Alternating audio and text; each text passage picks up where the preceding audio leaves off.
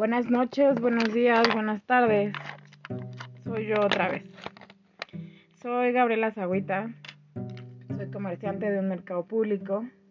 Soy mujer y al parecer soy una estudiante eterna. Acababa de grabar este podcast con otro micrófono y desgraciadamente no se escuchaba absolutamente nada.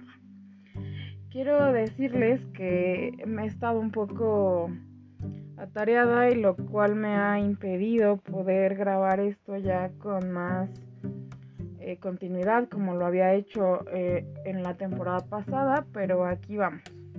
Bienvenidos. Yo, eh, yo espero que me puedan escuchar y que puedan seguir este experimento conmigo. Pasaron cosas muy extrañas y me remite un poco a ese podcast que a la gente le ha gustado mucho, que se llama Estoy rota y qué, que está en este mismo eh, canal. Eh, me siento un poco siento un poco roto otra vez. Evidentemente tengo más herramientas de las que tenía en el momento que grabé el podcast anterior.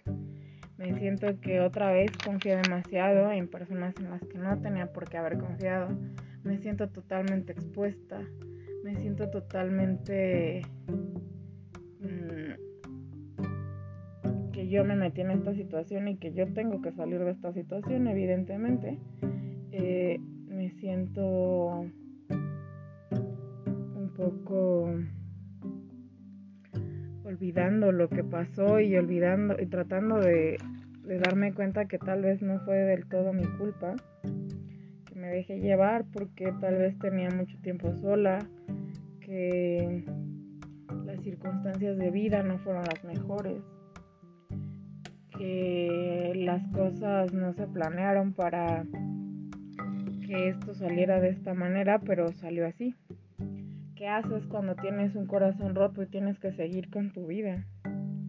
¿Qué haces cuando te das cuenta que te abriste de manera casi natural y que la otra persona no solo en este preciso instante piensas que jugó contigo, sino que utilizó ciertas cosas que sabía que iban a funcionar contigo? Y que tú lo permitiste. Porque en realidad creo que tú ya sabías que esto no iba hacia ningún lado. Y tú ya sabías que esta situación iba a terminar así tarde o temprano. Y entonces te miras en el espejo e intentas no llorar otra vez porque ya no estás en ese momento de la vida en, la que, en el que sientas que puedes llorar como si fueras Magdalena. Y que ahora lo mejor que puedes hacer es agarrar tus pedazos, respirar profundo y,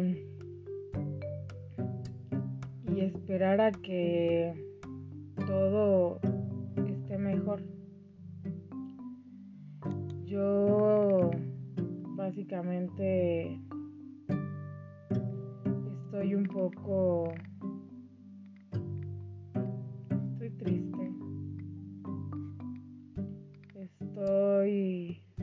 decepcionada de que evidentemente me abrí y me permití ser vulnerable donde no tenía por qué haberlo hecho.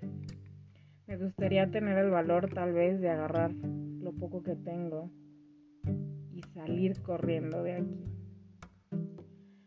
Pero como tengo compromisos ya pactados y como tengo trabajo ya este ya pactado este pues obviamente no puedo salir corriendo de la nada como cuando era adolescente.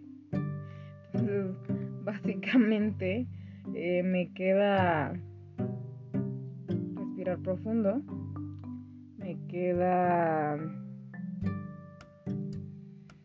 respiremos Me queda rearmarme lo más pronto posible porque al final del día mi abuela decía algo que nunca se me va a olvidar y es la vida sigue.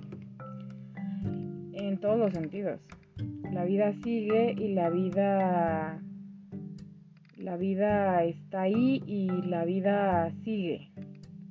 Y creo que es un muy buen momento para em, contarles una anécdota. Cuando yo salí de la preparatoria, eh, tenía 19 años. Estaba saliendo de una carrera de danza contemporánea de una de las escuelas del Instituto Nacional de Bellas Artes, en, el que, en, la que estudié por ocho años, es decir, dos de, dos de primaria, toda la secundaria y todo el bachillerato o la prepa, además de las, de las materias este, artísticas que llevábamos. Entonces, la verdad no sé si yo lo decidí o si lo decidió alguien de la escuela o qué pasó ahí.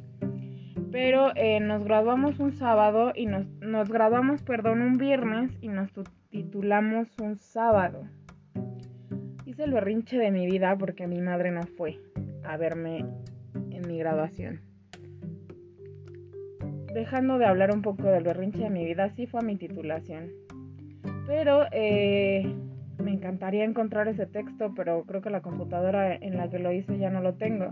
Pero lo que sí recuerdo recuerdo muy bien es que leí un poema de Walt Whitman y creo que me queda perfectamente en este preciso instante de mi existencia y se llama No dejes que termine el día sin haber crecido un poco. No dejes que termine el día sin haber crecido un poco, sin haber sido feliz, sin haber aumentado tus sueños. No te dejes vencer por el desaliento. No permitas que nadie te quite el derecho a expresarte, que es casi un deber. No abandones las ansias de hacer de tu vida algo extraordinario. No dejes de creer que las palabras y las poesías sí pueden cambiar al mundo. Pase lo que pase, nuestra esencia está intacta. Somos seres llenos de pasión. La vida es desierto y es oasis. Nos derriba, nos lastima, nos enseña y nos convierte en protagonistas de nuestra propia historia. Aunque el viento sople en contra, la poderosa obra continúa y tú puedes aportar un verso. No dejes nunca de soñar porque solo en sueños puedes ser libre. No caigas en el peor de los errores, el silencio del alma. La mayoría vive en un silencio espantoso. No te resignes. Emito mis alaridos por los techos de este mundo, dice el poeta. Valora la belleza de las cosas simples.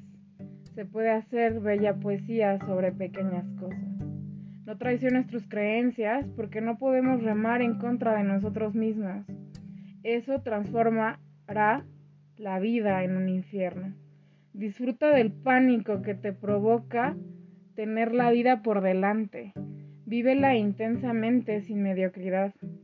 Piensa que en ti está el futuro y encara la tarea con orgullo y sin miedo. Aprende de quienes puedan enseñarte. Las experiencias de quienes nos precedieron, de nuestros poetas muertos, nos ayudarán a caminar por la vida. La sociedad de hoy somos nosotros, los poetas vivos. No permitas que la vida te pase a ti sin que la vivas. Walt. Ha sido un capítulo un poco cortado y un poco extraño. Espero que les haya gustado. Espero que me puedan seguir en las demás redes sociales en, las que en realidad subo contenido muy diverso. Este es un espacio en el que subo cosas más personales y más de este tipo. Y nos vemos la siguiente semana. Tengan un excelente día, una excelente noche o una excelente tarde. Gracias.